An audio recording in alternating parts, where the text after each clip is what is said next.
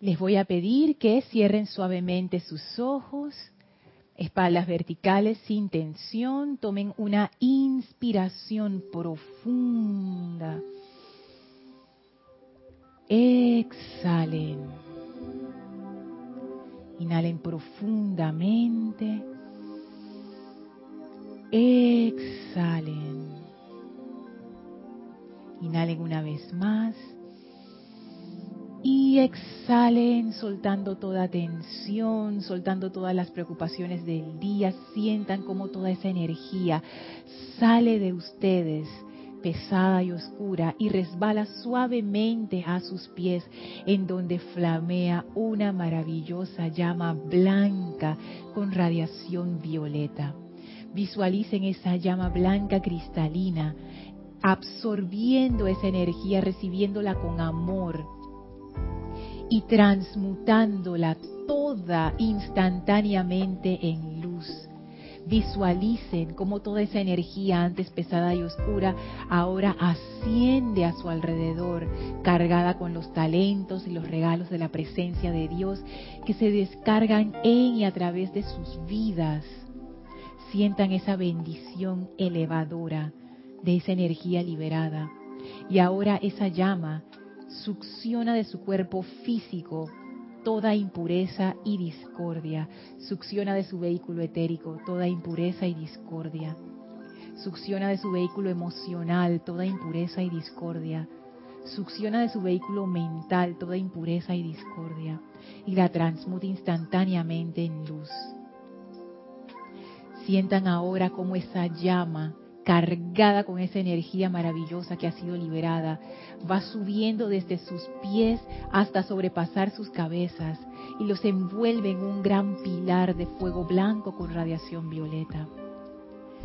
Esta llama eleva su estado vibratorio, eleva la vibración de su conciencia, permite la expansión de Dios en y a través de ustedes. Sientan como el corazón se abre para dar paso a esa maravillosa luz de la presencia yo soy. Cárguense con esa esencia, llénense de esa energía.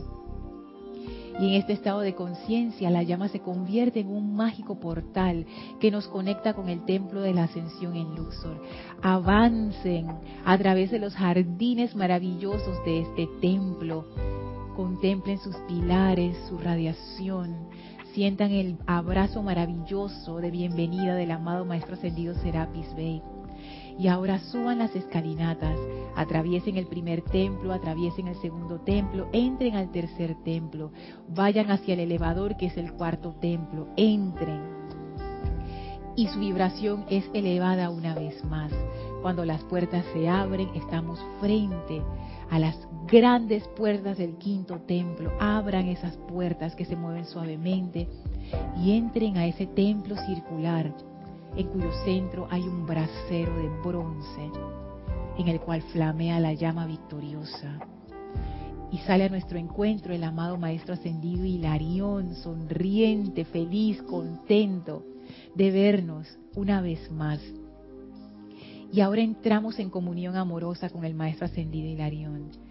Dejamos atrás nuestras defensas, nuestras resistencias y abrimos nuestra conciencia con total confianza y amor para que la fe invencible, el amor permanente y la gran sabiduría del Maestro Ascendido Hilarión penetre en nuestros seres inmundos, iluminándonos, sanándonos, llenándonos con ese gran entusiasmo de saber que Dios está adentro y en toda vida. Vamos a mantener este estado de conciencia mientras dura la clase con gran reverencia y amor hacia el Maestro Ascendido Hilarión, tomamos una inspiración profunda. Exhalamos y abrimos nuestros ojos. Bienvenidos sean todos a este su espacio, maestros de la energía y vibración. Bienvenida Guiomar, Maritza, Elma. Gracias por estar conectados por internet a través de Serapis Bay Radio o Serapis Bay Televisión. Gracias Isa por el servicio amoroso en cabina, chat y cámara.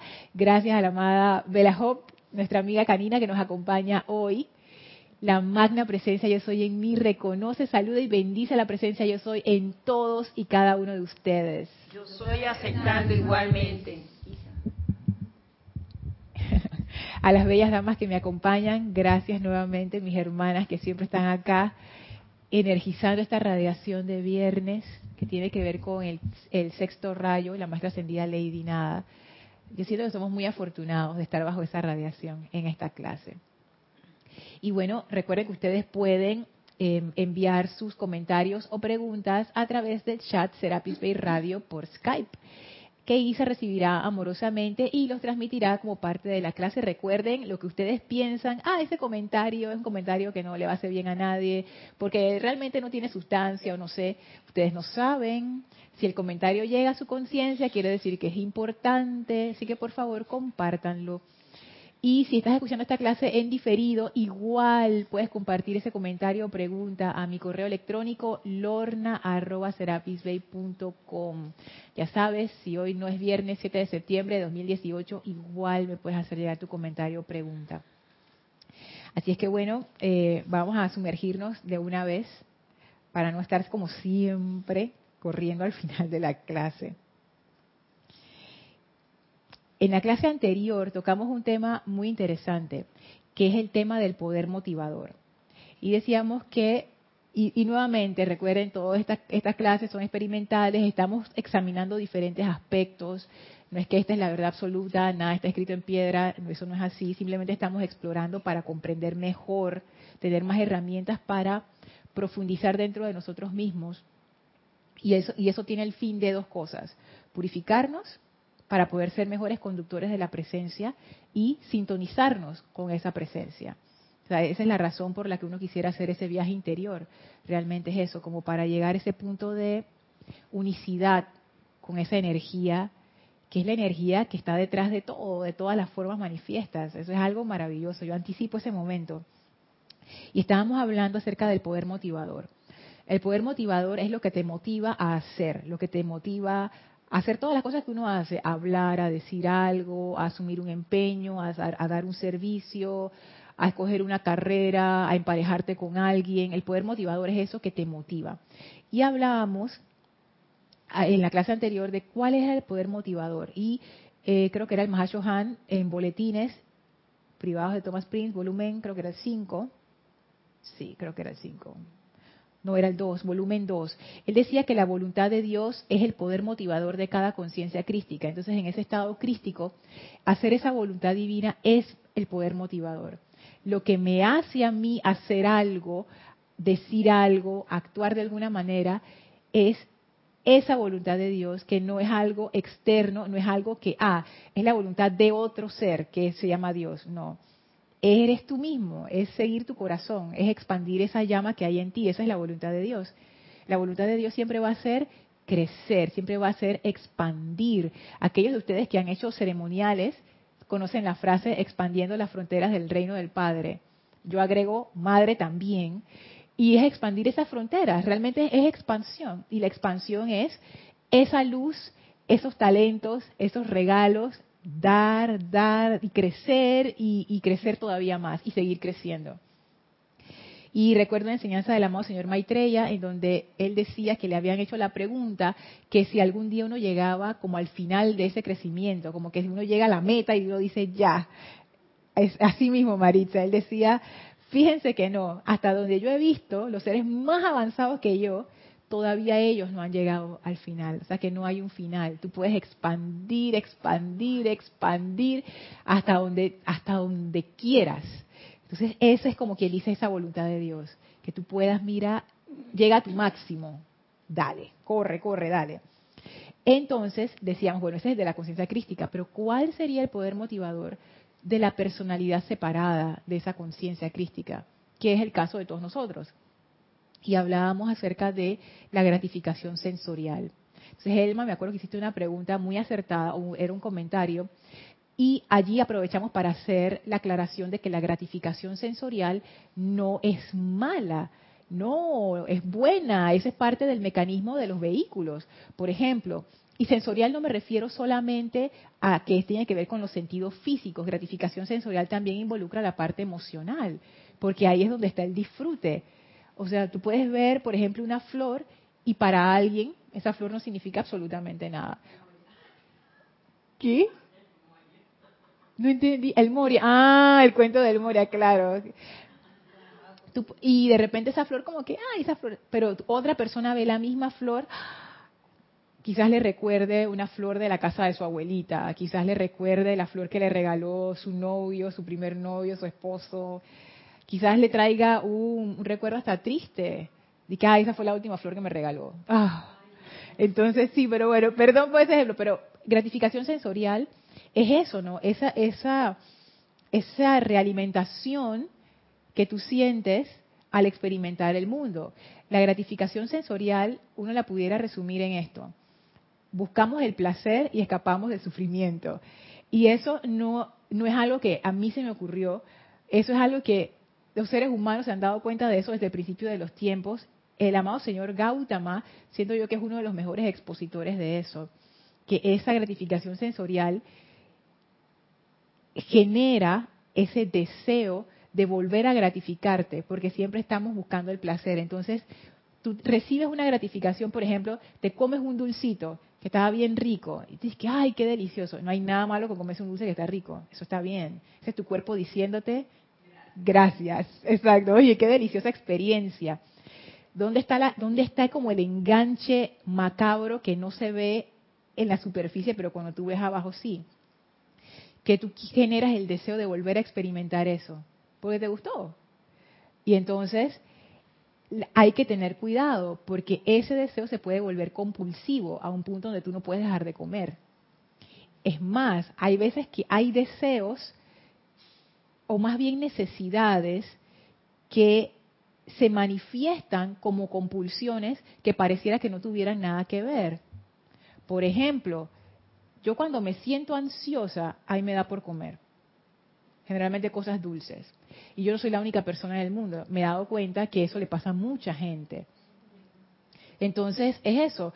Uno pensaría, si uno lo ve así como fríamente, pero ¿qué tiene que ver la ansiedad, que es un estado emocional que pudiera ser disparado por algún problema de algo económico, emocional, lo que sea, con comer? Pero entonces ahí tú ves estas relaciones de que tú buscas la gratificación sensorial como estoy pasando trabajo con la ansiedad, yo necesito gratificarme. ¡Ay, qué linda el mal gesto que hizo! Necesito gratificarme de alguna manera y la forma más rápida es comiéndome algo que me guste. Entonces es eso. Escapamos del sufrimiento buscando el placer. Y la cuestión con eso es que si se vuelve compulsivo, compulsivo quiere decir que yo no lo controlo, que es como uno de esos hábitos que tú lo haces y ni te das cuenta, eso a nosotros nos, nos limita y nos amarra porque nos limita a la esfera de los sentidos y de lo emocional. Ajá. ¿Tú quieres decir algo? Es que Yomar estaba antes y después él. Este, esto de la gratificación es interesante porque parece que nos entrenan desde chiquitos a esa gratificación. Yo recuerdo la semana pasada que mi nietica de cinco años ella se le cayó un dientito. y entonces dijo que las hadas le iban a poner dinero. Y era primera vez, ella salió con su carterita a comprar. ¡Ay, qué lindo! Tenía cinco dólares, pero ella se sentía muy emocionada. ¿Cinco dólares de dejó helada? Sí. Ay, a mí me dan 25 centavos, oye. La inflación. Eso era hace tiempo. La inflación, sí. sí. Y entonces fue interesante su experiencia, porque ella misma, yo quiero comprar. Entonces ella compró, recuerdo, una agüita compró una, cosita de dibujar y un chocolate. Y le dieron un centavito vuelto y lo guardó. Entonces, pero ella, la, experiencia fue gratificante. Pero fíjate lo que ella me pregunta. Estaba la mamá, estaba yo. Este, ¿El dinero es bueno o es malo? ¿Ya te preguntó eso? Sí comprar y gastar es bueno o es malo. Entonces fíjate que desde niño hago la relación porque fíjate como desde niño, ella fue gratificada por comprar. O sea, ella dijo, bueno, pero yo nunca he comprado nada, no me imagino que lo que pasó en su mente, pero qué interesante cómo, entonces le dije, no, no es ni bueno ni malo, le estuve a su edad dando toda una explicación ahí, ¿no? Pero, y volviendo a lo que tú decías al principio, que es tan interesante, este, ese poder motivador, que es el que nos lleva a esto, ojalá nosotros podamos acostumbrar a los niños a que hicieran lo que su alma les, para lo que nacieron, pero siempre los estamos entrenando, que seas abogado, que seas ingeniero, porque mira, te vas a morir de hambre si no haces esto. Y realmente la mayoría no está expresando, si quieres ser músico, no, porque te vas a morir de hambre o lo que sea. Y entonces no, lo gratifican con otras actividades. Entonces, bueno, qué importante eh, cuando podemos hacer cosas que nacen del, del alma, ¿no? Entonces tú eres realmente bueno, tienes esa motivación de, de, Dios ahí para todo. Y como dices tú, es toda la vida. Porque yo creo, yo en mi caso, por ejemplo, yo creo que cumplí unas etapas y ahora estoy en otras y en otras y en otras. Eso no termina nunca. Claro que no termina nunca. Y de hecho las personas, yo hablaba contigo, creo que Elma, las personas que se echan al abandono, que se jubilan, entonces ya su vida se terminó porque no tienen más nada que hacer, se mueren rápido. Hay estudios de eso. O sea, eso quiere decir que ahora es que estoy en metafísica después de... es que hay que seguir haciendo, no hay que seguir haciendo, pero sí es bueno pensar en eso. los seres humanos somos, tenemos muchos talentos, hay que aprovechar esos talentos. Y esa pregunta que te hizo tu, tu nieta, es una pregunta, wow, a mí me sorprende, una niña de 5 años, pero a veces los niños se salen con unas preguntas así fundamentales, porque mucho de lo, de lo que es lo que nosotros consideramos placentero o sufrimiento tiene que ver con el condicionamiento. Pero fíjate que ya en si tú, Claro, ella está preguntando porque ahora mismo ya no tiene criterio. Ella tuvo la experiencia, le gustó, pero ahora ella quiere saber, porque lo que tú le digas o lo que su papá o su mamá le digan, eso va a definir para el resto de su vida si eso que ella va a hacer es bueno o malo. Entonces ella pregunta porque ella no sabe, oye, ¿esto es bueno o es malo? Si tú le dices que es malo, cada vez que ella compre, ella va a experimentar sufrimiento. La experiencia del dinero también no va, a no va a entender el dinero como una energía. No, lo va a entender como que, ah, o sea, es, es malo tener dinero. Y si le dices que es bueno, entonces ella va a experimentar placer cada vez que, Entonces, todas esas cosas hay que tenerlas en cuenta, Elmi. Gracias, Lorna, porque ahora pude comprender hoy por qué las personas se hace una regla para someterse a una dieta, hacer una dieta, y tanta es la desilusión de ellos que van y comienzan a comer y obvian la dieta. Mira la forma que lo presentaste, Lorna. Si yo como persona estoy educándome y he trabajado mucho conmigo, eh, decirle a mi cuerpo físico, esto va a ser y esto es lo que te voy a brindar, no me tengo que gratificar, porque yo lo estoy controlando y le estoy enseñando. Mira la forma que lo presentaste. Fíjate, es que son dos niveles, son dos niveles. Tú puedes funcionar en el nivel de la gratificación, que todos funcionamos ahí porque tenemos cuerpo físico, etérico, mental y emocional. Eso es parte del mecanismo. O tú puedes funcionar en el nivel de la voluntad. Yo creo que algún día vamos a hablar más de eso. Pero ténganlo como por ahí, el nivel de la voluntad, que está por encima de la gratificación. Esto es, yo lo voy a hacer porque lo quiero hacer, independientemente. Si me dan las gracias, si no me dan las gracias, si recibo, si no recibo, que es lo que tú decías, Yomar, seguir tu corazón. Yo lo voy a hacer porque lo quiero hacer. Y ahí pudiera ser un caso. Es más, yo veo dos casos ahí en el ejemplo que diste de las personas que siguen una dieta y después como que se gratifican de otra manera o se rompen la dieta. Lo primero es si tú realmente lo quieres hacer, si eso es un propósito tuyo, si, si eso ha nacido de tu corazón. Cuando las cosas son impuestas de afuera, no funcionan. Es muy difícil sostener eso. Esa es la primera. Y la segunda es, si yo voy a hacer una dieta y yo asocio esa dieta con sufrimiento, eh, estoy, como decimos en Panamá, estoy lista para la foto. Que eso yo no sé por qué significa que estoy mal. Sea, no, no, uno no va para ningún lado, o sea, no, no se avanza allí. Porque estoy mandando un mensaje equivocado. Estoy utilizando el mecanismo natural de mis vehículos de gratificación sensorial en contra mía. Yo le estoy diciendo, esta dieta que vamos a seguir es horrible y yo no la quiero hacer. Te estás echando el cuerpo emocional encima. Claro que entonces lo que hay que hacer es lo contrario, convencer que eso te va a dar un gran placer. Y ahí mira, tú sigues cualquier dieta, pero tienes que hacer ese trabajo interno. Entonces, son los dos casos. Pero eso es importante porque, como les decía anteriormente, si nada más, y nuevamente lo digo, la gratificación sensorial no es mala. La cuestión es cuando hablamos de la gratificación sensorial como el único poder motivador, o sea, lo que motiva todas nuestras acciones, lo que hacemos, lo que decimos, lo que compramos, lo que no compramos, cuando eso solamente es la gratificación sensorial, quedamos atrapados dentro de la esfera sensorial física y emocional. O sea, no hacemos nada que se salga de allí. Voy al comentario de Isa y después no es, un comentario de Roberto. De Roberto, ah, dale, dale. Aquí Con respecto a esto de el control, ya lo van a ver. Escuchar, perdón. El deseo de comer pesada. es un pesada de nance, pesada de Bueno, hay pesada de piñas y otras frutas, ¿Ah, quiero que sepas. Sí. Wow. Pesada. El deseo de comer pesada todos los días, a toda hora, por mi persona, debe ser controlado. Ay. Es gratificación sensorial, es gratificación. dice Guiomar que es una adicción.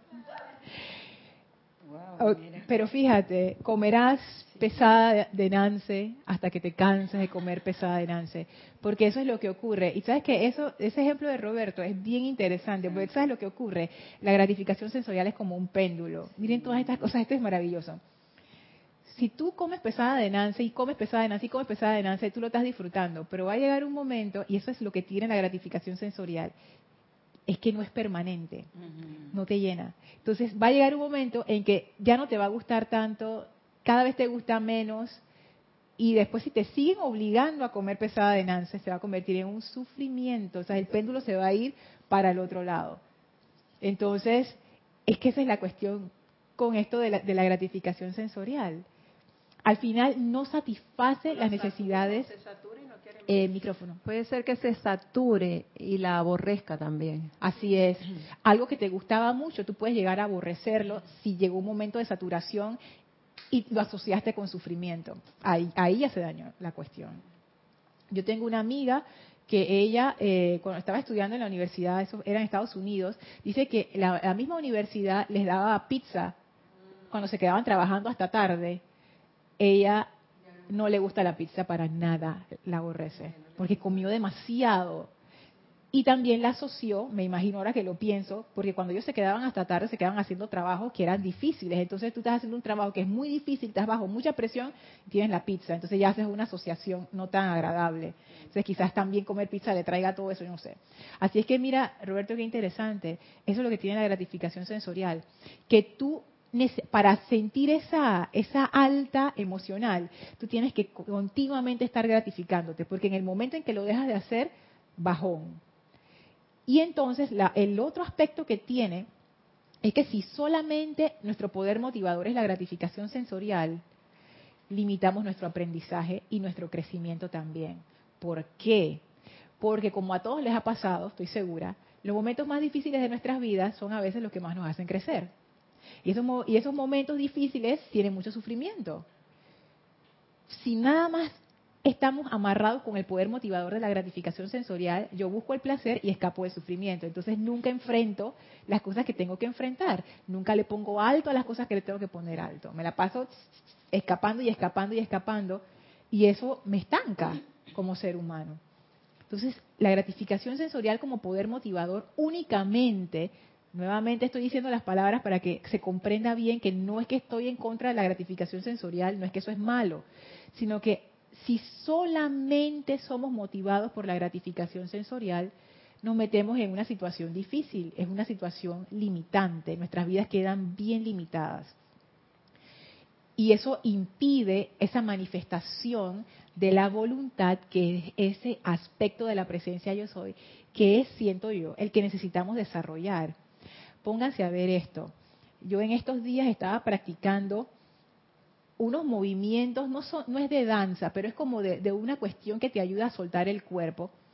Y una de las cosas interesantes de esta técnica es que tú dejas que tu cuerpo se mueva como él se quiere mover. no le pones límites, no es algo estructurado, no. O sea, tú te pones de pie y empiezas a moverte como tu cuerpo le dé la gana de moverse, que eso tiene arte y ahora vamos a ver más adelante. Y en una de esas, a mi cuerpo le dio por hacer un movimiento que yo no sé ni por qué. Que yo digo, y cuando justo antes de que lo iba a hacer, yo dije, oye, como, no es que nos íbamos a lastimar, pero como que iba a ser mucho esfuerzo, eso era. Como que hacer ese movimiento iba a ser mucho esfuerzo porque era agacharme con una pierna y con la otra. Y ahí de una vez me di cuenta de esto de la gratificación sensorial y cómo se aplica. Ustedes han visto a los niños.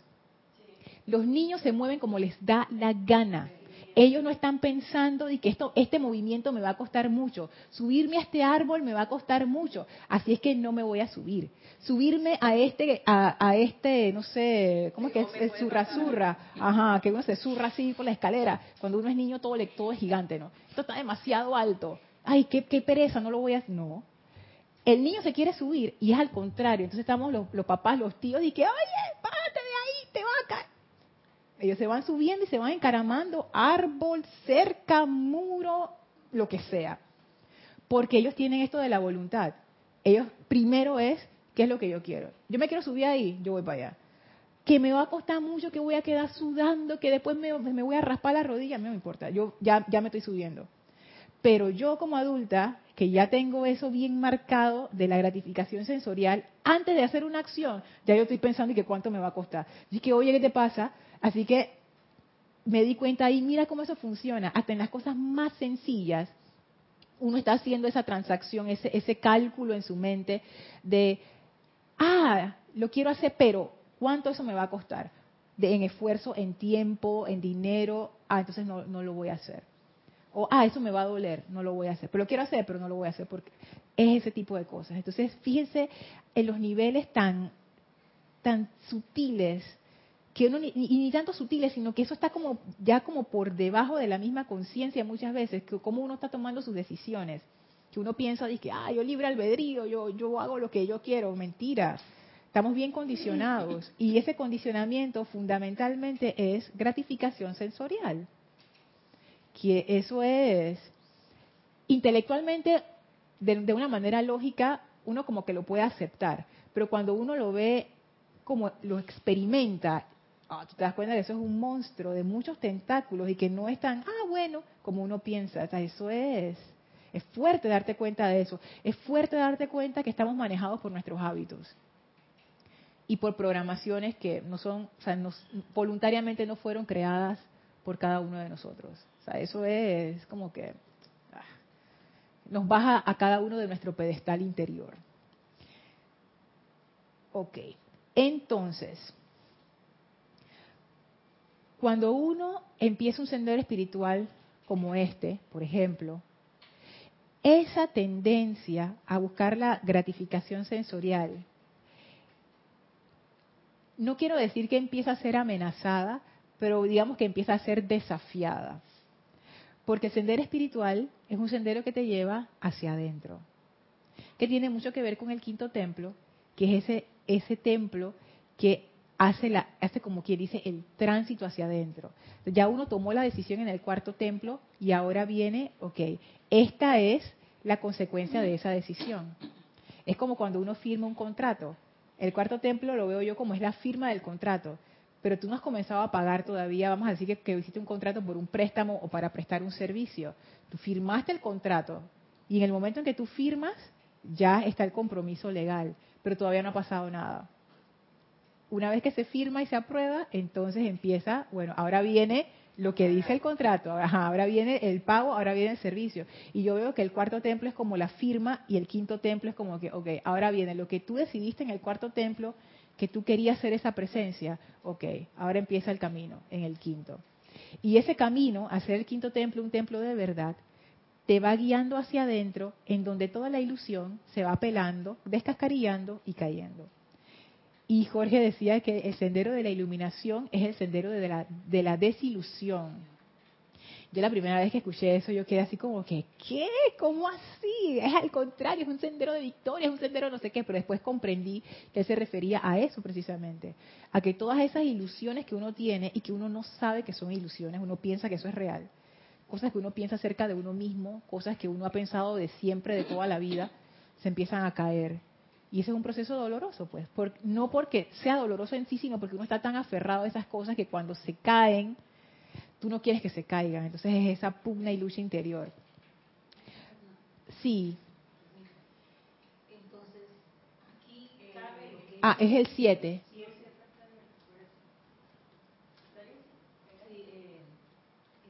Eh, decir que eh, el equilibrio sería una de las cosas que se debería de mantener como estudiante como ser humano, en cuanto a estas ilusiones que uno pues llega a tener en la vida, pues. ¿Cómo así equilibrio? es decir, eh, como esa gratificación. Si yo sé que a mí me gusta algo, me gusta algo, pero eh, yo me dejo llevar porque mira qué lindo, pero yo estoy sabiendo que eso pues me puede traer un poquito de felicidad, pero y si no continúa, viene entonces la desilusión. Pero es lo que quiero decir es que eh, es un equilibrio que si yo sé que no me debo ir demasiado lejos. Ya entendí el punto. Entonces, exactamente. Si no me controlo, si no, pues entonces. Claro, es que súper el punto. Es justo lo que dicen los maestros, autocontrol cuando uno comienza el sendero espiritual, ese desboque que uno tiene y esa falta de autoobservación que uno ni se da cuenta, de, uno piensa que sí se da cuenta, pero en realidad no se da cuenta de todo lo que está pasando afuera y adentro, eso termina, porque entonces uno empieza a autoobservarse, empieza a autocontrolarse y autocorregirse. Y eso quiere decir que yo empiezo a mover ese barco a otra dirección. Y ahí nos encontramos con el tema un tema que quería introducir en la clase anterior y no me dio, no me dio tiempo, el tema del sacrificio. ¡Ah! ¿Qué es esa palabra? Elma, dime. No, sobre la pregunta de Nante, Ajá. este, esa, esa visión del rayo dorado, de esa iluminación, lo que va haciendo que va despertando que tú vas a ver lo que tú no quieres ver. Todas las contrariedades que hay dentro de cada uno, de mí. Y entonces te impresiona porque dices, oye, pero yo soy así, yo no sabía que yo era así. Eso es algo bastante costoso aceptarlo, Lorna. Yo te digo. Sí, es bien difícil porque es que prácticamente no estás acostumbrada a vivir así y ahora estás viendo que tienes que mover eso rápido porque el camino después se te hace corto, no llegas a tu cometido. Así es, te empiezas a dar cuenta de cosas que tú pensabas que eras la Santa Paloma y de repente yo me yo me he dado varios encontrones conmigo misma que la verdad y me ha sido en algunos casos los he aceptado más fáciles que otros, pero siempre ha tenido ese estremecimiento. Y ha habido casos que son feos, como que en serio, en serio, mira bien, mira bien, ay Dios, no puede ser. Bueno, respira profundo y llama a Violeta y hacer lo que uno tiene que hacer. Pero nuevamente, hacer lo que uno tiene que hacer con base en lo que uno mismo escogió. Porque eso no es un sendero de obligación. Si tú escogiste este sendero, es un sendero de autocorrección. No es un sendero de ponerte una bata blanca y comprar una matista y te por ahí caminando y que es santo.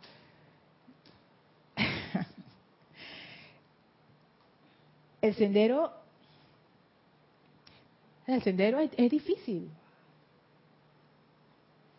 Sí, o sea, es difícil cuando se cuando estamos en la parte del tránsito de la conciencia humana a la conciencia divina. Yo lo que veo es que cuanto más uno camina, tanto más fácil se vuelve porque uno se acostumbra ya a como a ir soltando, o sea, como que uno ya empieza a tener las manos más flojas y ya uno va soltando cada vez más.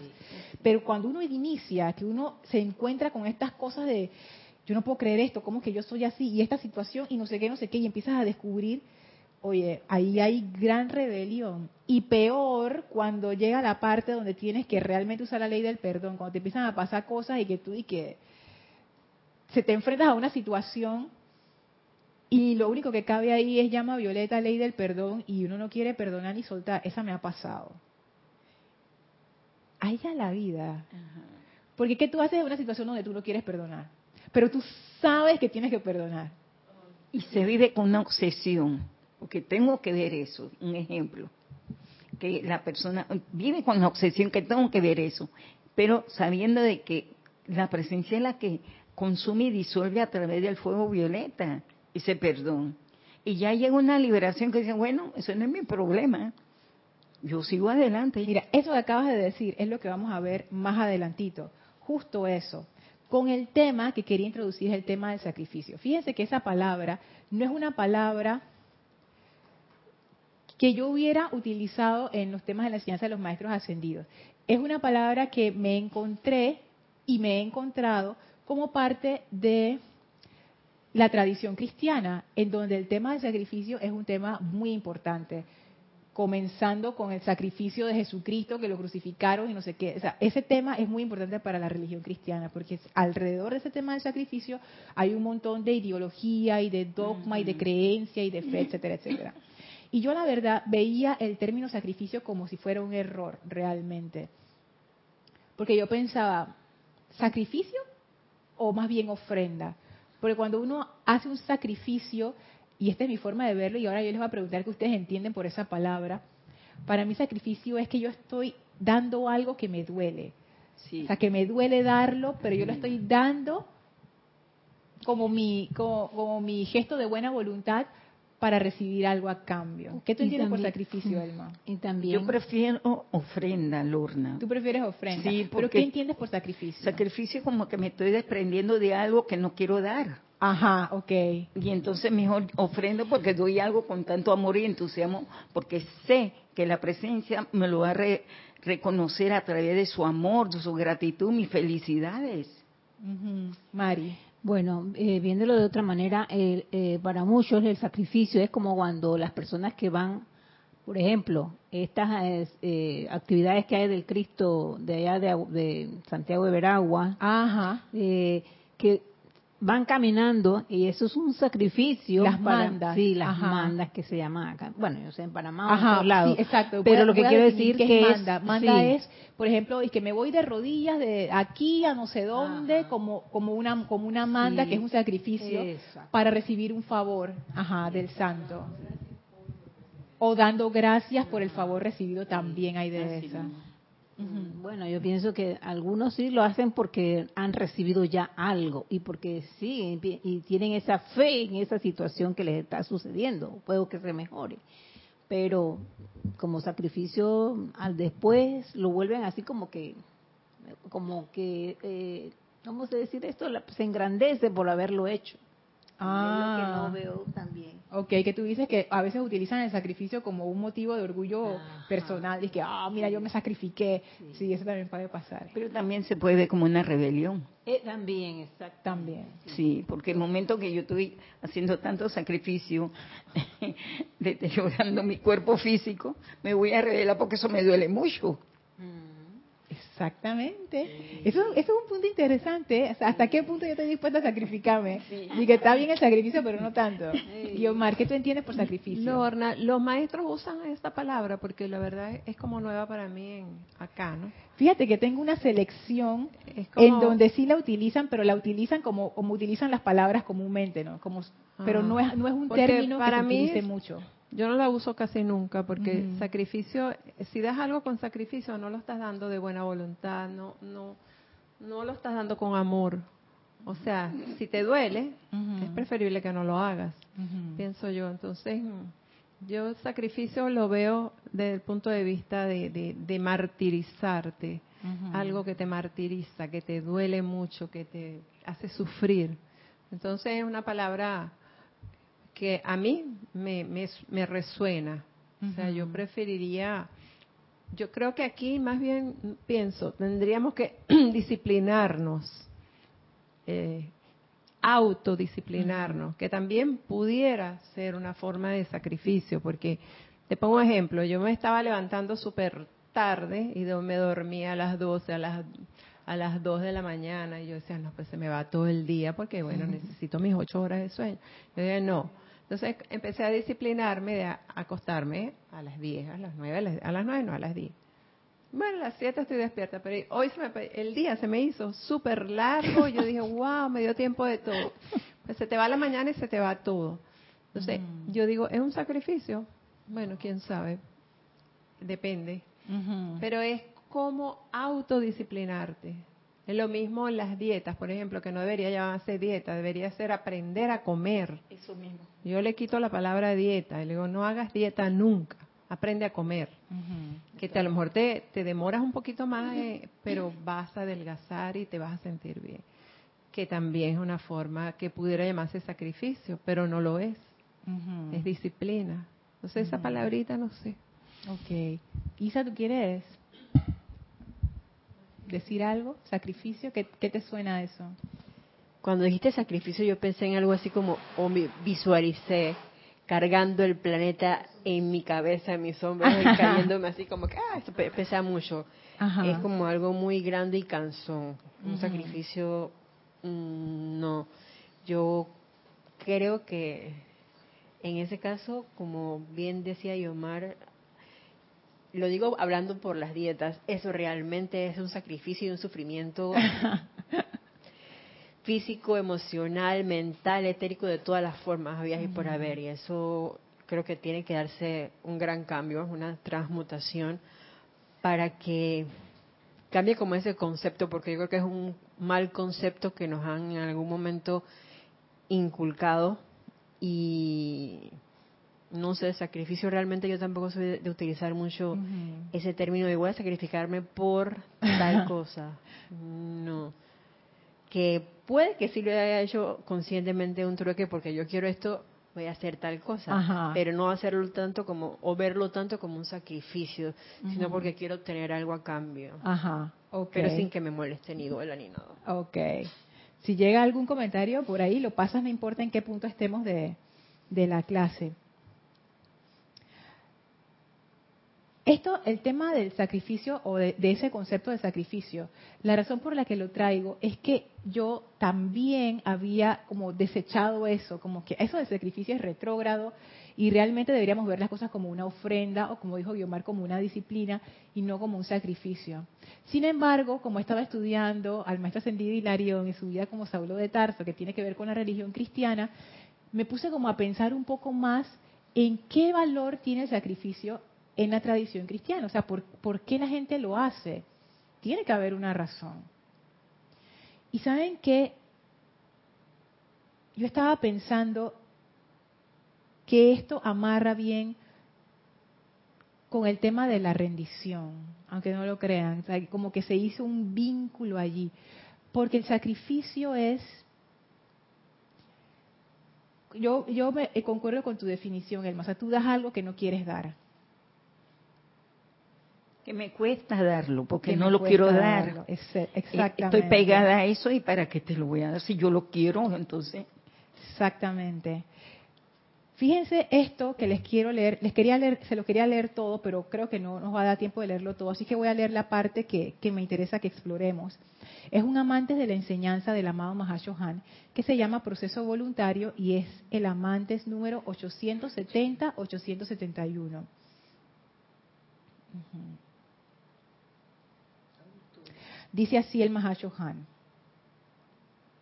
Todos los fieles chelas, o sea, los estudiantes, los discípulos realmente de los maestros, que profesan seguir a los seres ascendidos, tienen que encarar eventualmente el hecho de que es menester que estén dispuestos a ser despojados de todo apego a personas, sitios, condiciones y cosas.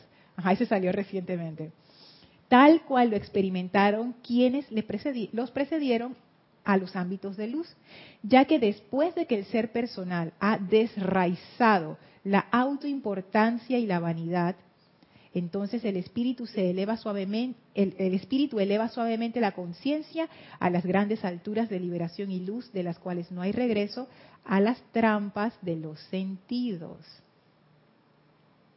Sigue diciendo el Mahashohan. Esto a veces parece ser un sacrificio más allá de todo aguante, pero es un proceso voluntario de crecimiento espiritual con el que ningún otro individuo podrá interferir. El alma pierde el sentido de sobreresponsabilidad por una parte particular de la vida, empero se torna consciente de una responsabilidad para con todas las formas de vida por doquier. Esta liberación de las cadenas de servir al ser externo o personal no trae un sentimiento de melancolía como podrán imaginarse, sino más bien un sentimiento de liberación mental, emocional y espiritual allende de la limitada comprensión humana. De manera que no se desanimen, hijos míos, por las condiciones externas aparentes. Más bien tengan la plena seguridad de que mientras estén en el mundo, pero sin ser de él, ustedes podrán servir a los ámbitos superiores en la plena gloria, libre de su presencia yo soy, y los seres de luz de esos ámbitos estarán siempre conscientes de ustedes y los bendicen. Estos párrafos nos pudiéramos quedar horas examinándolos porque tienen mucho. Pero fíjense lo que dice el Mahashohan al inicio. Todos los fieles chelas que profesan seguir a los seres ascendidos. Profesar es que yo digo, ah, yo sigo a los maestros ascendidos, yo estoy profesando. Así yo realmente digo eso, como dice el dicho, pon la, pon la prueba, claro que es una prueba, pon la plata donde pones la boca. Tú profesas, tú dices que sí a los maestros, quiero verte. Dice el Mahashohan, todos los fieles chelas que profesan seguir a los seres ascendidos, aunque no seamos chelas, pero igual uno tiene sus aspiraciones de, tú sabes, por, una, por algo hay que comenzar. Tienen que encarar eventualmente el hecho, bien como dice el Mahacho Han, o sea, eventualmente, en algún momento, tú vas a llegar a esta situación.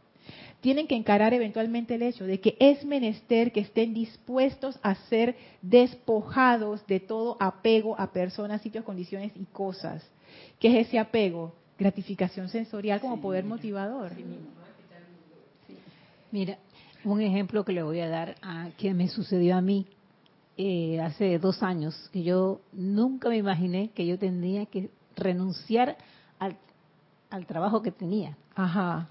Y fue algo de sorpresa que yo, mira, pero ¿sabe qué fue? Porque también estuve aplicando la ley del perdón o la llama violeta transmutadora. Y en eso, porque me la pasaba hasta en el trabajo, lo hacía. Cuando, en, momentos de, pues que no tenía nada que hacer en ese momento, yo, yo la aplicaba a raíz de eso, cuando me sucedió pues esa situación de pronto, una apariencia, y el médico me dice, tú tienes que renunciar. Y digo, ¿cómo? A mí me pareció que todo... Pero mira, sabes que después comprendí con el tiempo, digo, algo bueno me, me, me vendría, pues porque digo, y siempre me lo digo y lo digo para todo el que aquel que yo vea, mira, detrás de toda situación que tú veas mal, siempre hay un bien oculto. Y eso me permitió ver más claramente y aceptar que no podía, porque hasta de eso yo no me imaginé nunca. Yo decía, bueno, yo voy a seguir aquí hasta cuando sea pues, posible. Y de pronto, hasta ahí llegué y digo, bueno, ahora he comprendido y me siento más tranquila, más feliz, más todo y con más deseo de, eh, ¿cómo decir? este de, dar más vida, pues, ajá, porque hay muchas cosas además de, Pero fíjate, Mari, ese ejemplo es tan bueno porque es lo que dice el Mahashohan. Esto a veces parece ser un sacrificio más allá de todo aguante, porque tú no querías dejar ese, tu empleo. Es que eso, y a eso es lo que a, mí me hizo clic. Y máxime que te iban a decir que te iban a aumentar más el salario. Imagínate. digo, ¿qué? Imagínate. Entonces a eso es lo que, lo que me referí con el, lo que me llamó la atención del uso del sacrificio en la tradición cristiana. Hay cosas que tú no quieres dejar ir, punto. No. Mi gratificación sensorial yo no la quiero dejar ir, ya sea que venga a través de un trabajo, ese trabajo me da seguridad, me da paz económica, me da eh, satisfacción de servir, porque porque yo lo voy a dejar.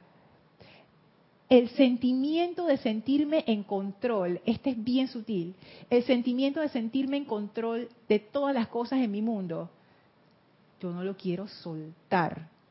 Eso es mío, hablando de la personalidad, eso es mío, yo no lo voy a rendir a nadie dice el Mahashohan, nos toca dar aquello, y eso es parte de la rendición. Me toca dar aquello que yo no quiero dar. Es como el ejemplo que yo les puse en mi caso del perdón. Yo sé que tengo que perdonar por lo que he aprendido en la enseñanza, pero no quiero. Pero yo sé que lo tengo que hacer, pero no quiero. Y, dice, y el Mahashohan, esto parece, a veces parece ser un sacrificio más allá de todo aguante, el mí. Qué interesante la forma como lo plantea Marixa. Yo lo voy a plantear la forma que lo he visto y lo he vivido.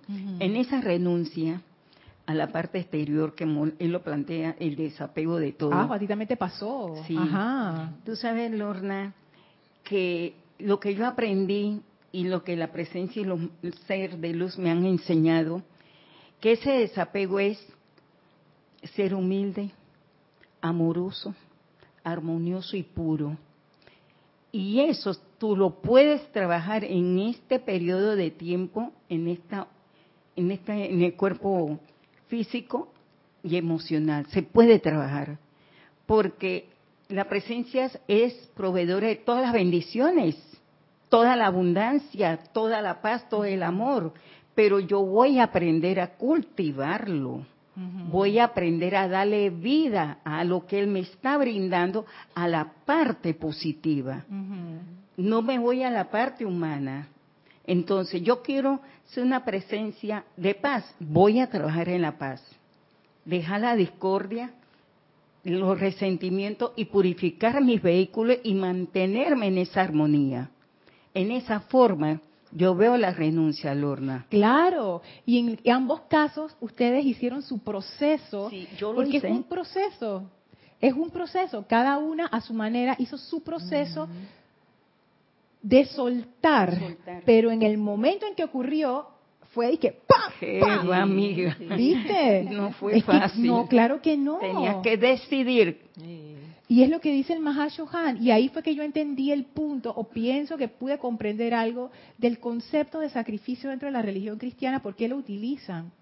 Porque todos nos que encontramos situaciones en nuestras vidas que no queremos soltar. Y entonces, en esas situaciones, ¿qué tú haces? Y en la religión cristiana lo que ellos dicen es, dáselo a Dios. Es un sacrificio porque yo no lo quiero dejar ir pero aunque yo no lo quiera dejar ir, lo pongo en manos de Dios. Esa es la rendición. A mí eso, eso me pareció como que, wow, es un aspecto del sacrificio que yo la verdad ni me esperaba ni había visto. Y yo, lo vamos a hablar más en detalle, no sé si nos va a dar tiempo o en la próxima clase, pero es eso. Ustedes lo hicieron su proceso de liberación. Después de que ocurrió, pasó el tiempo de duelo y después de ese tiempo, hey, a trabajar de una vez, a tú sabes, purificar y limpiar para salir del hueco. Eso es parte del proceso de sacrificio y rendición. Y poner las cosas en manos de Dios. Y vi que era más servicio. Comprendí por qué era más servicio. No lo había podido comprender. El más servicio, realizar las actividades, apoyarte e incorporarte. Vamos a sostener un ceremonial. Esa fecha lo vamos a trabajar y le vamos a dar vida y darle todo a ese ceremonial. Claro, es, es, también el caso de Mari.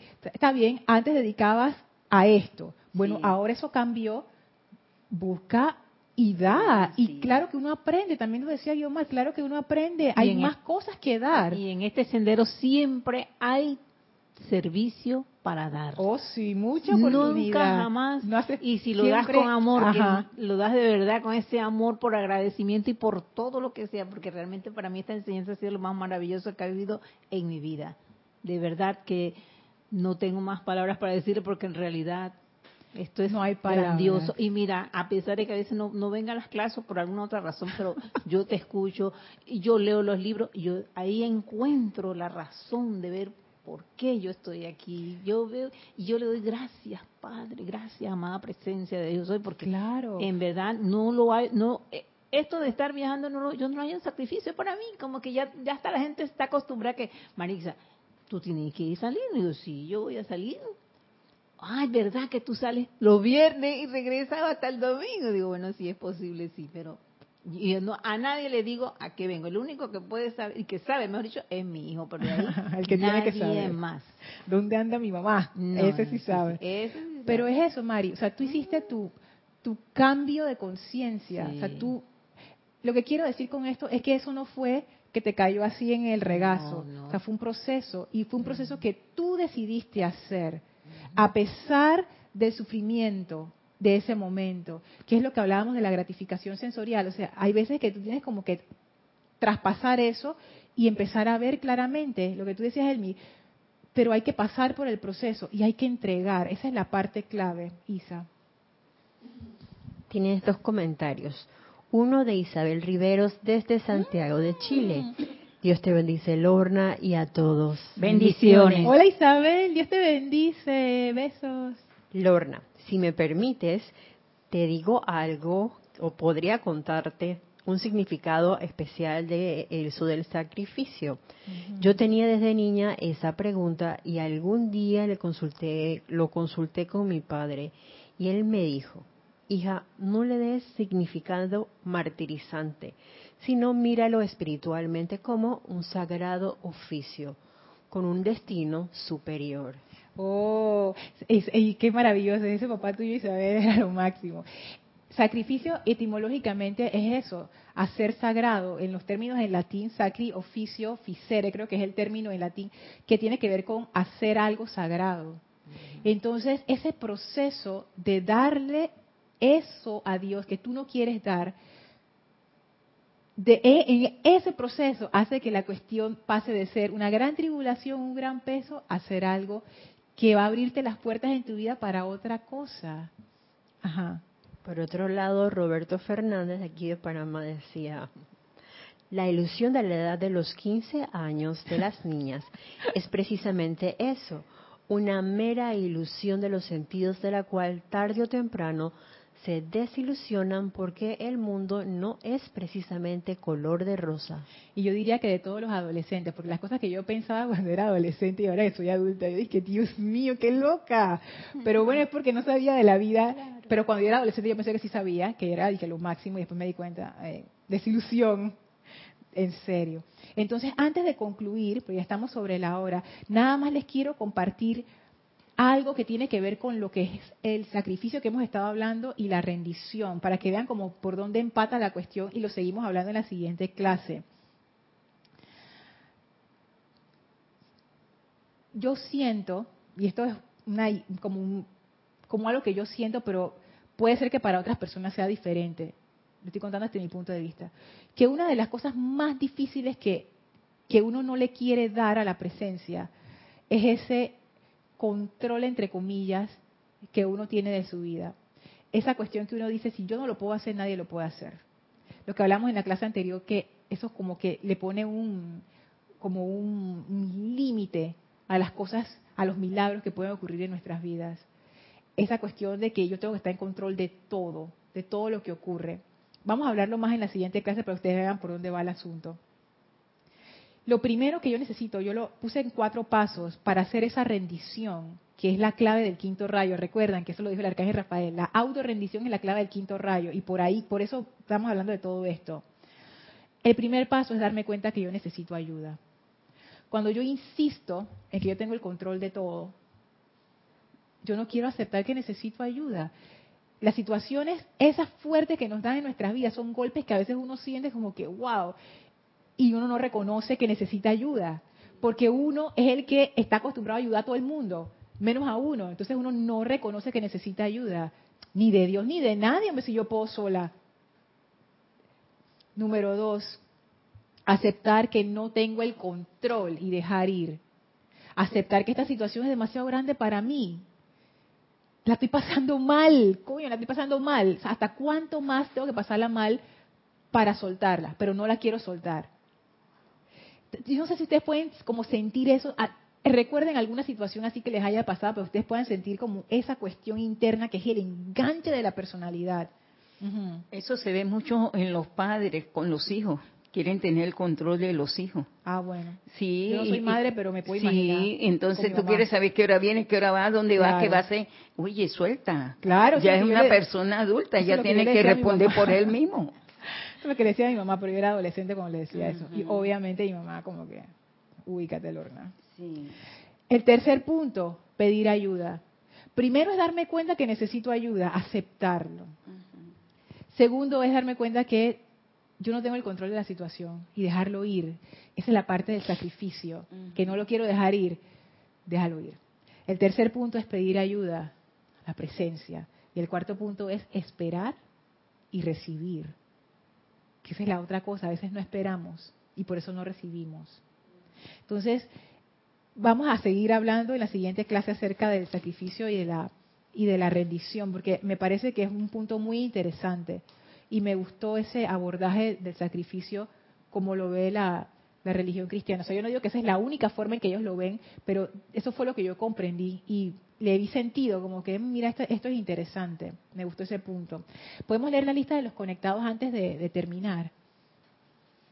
Sí, además de Isabel y Roberto, estaban conectados Olivia Magaña desde Guadalajara, México, Flor Narciso Mayagüez desde, de, perdón, Flor Narciso desde Mayagüez, Puerto Rico y Leticia López desde Dallas, Texas. Gracias, Dios te bendice. Bendiciones, a todas, a todos, a todos porque está Roberto. ¡Ah! El damo. Y para todos los que estén escuchando también que nos hayan reportado bendiciones. Bueno, vamos a, a enviar nuestra gratitud y amor al maestro ascendido Hilarión. Les voy a pedir que cierren sus ojos, se relajen y pongan frente a ustedes con su visión interna esa imagen del maestro ascendido Hilarión maravilloso, con esa aura radiante, color verde brillante.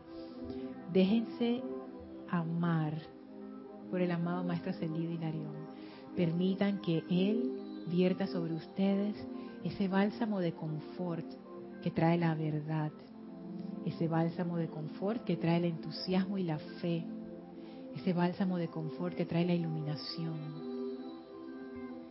Permitan que el amado Maestro Ascendido Hilarión los bendiga con ese gran espíritu que Él es, con esa gran llama de amor. Y reciban esta bendición amablemente. En conciencia nos inclinamos en reverencia ante el Maestro, dándole las gracias por su enseñanza y por su amor y ahora nos retiramos del quinto templo, nos retiramos del cuarto templo, nos retiramos del tercer templo, nos retiramos del segundo templo, nos retiramos del primer templo, descendemos las escalinatas, atravesamos el jardín y a través de esa gran llama regresamos en conciencia al sitio donde nos encontramos físicamente para expandir esa actividad de amor, de ascensión y de verdad a todo nuestro alrededor. Tomen ahora una inspiración profunda. Exhalen y abran sus ojos. Muchísimas gracias por habernos acompañado en este su espacio Maestros de la Energía y la Vibración. Yo soy Lorna Sánchez y deseo para ustedes mil bendiciones. Muchas gracias. Muchas gracias.